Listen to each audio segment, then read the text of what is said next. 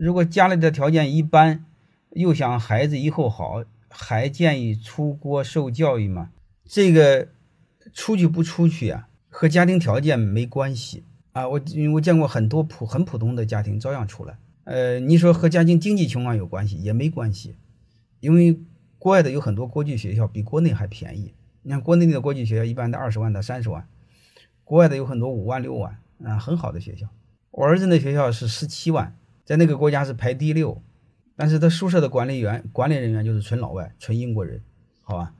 所以这个和钱没关系，主要和什么有关系呢？和认知有关系，就是你想给孩子什么样的未来，这个有关系，这是第一个。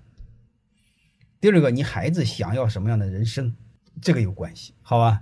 你比如我那个，我和我儿子，如果你看我那他写那本书，你会发现是知道的。我想给他一个更自由的未来，他想要一个更自由的未来。嗯，他虽然是在济南上的学校算是数一数二的小学。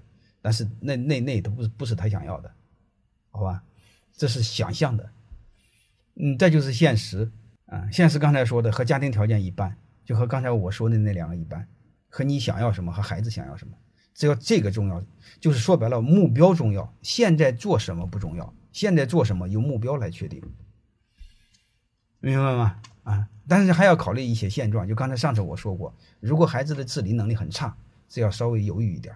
如果自理能力很强，那嗯，如果你确确实想给他更自由的空间是可以的，啊，当然还有一个您的孩子偏科，嗯，那个你就不需，如果偏科，嗯，在在国内是有问题的，但是呃，自理能力很强的话是是很好的，可以的，好吧，这个我就简单聊到这儿。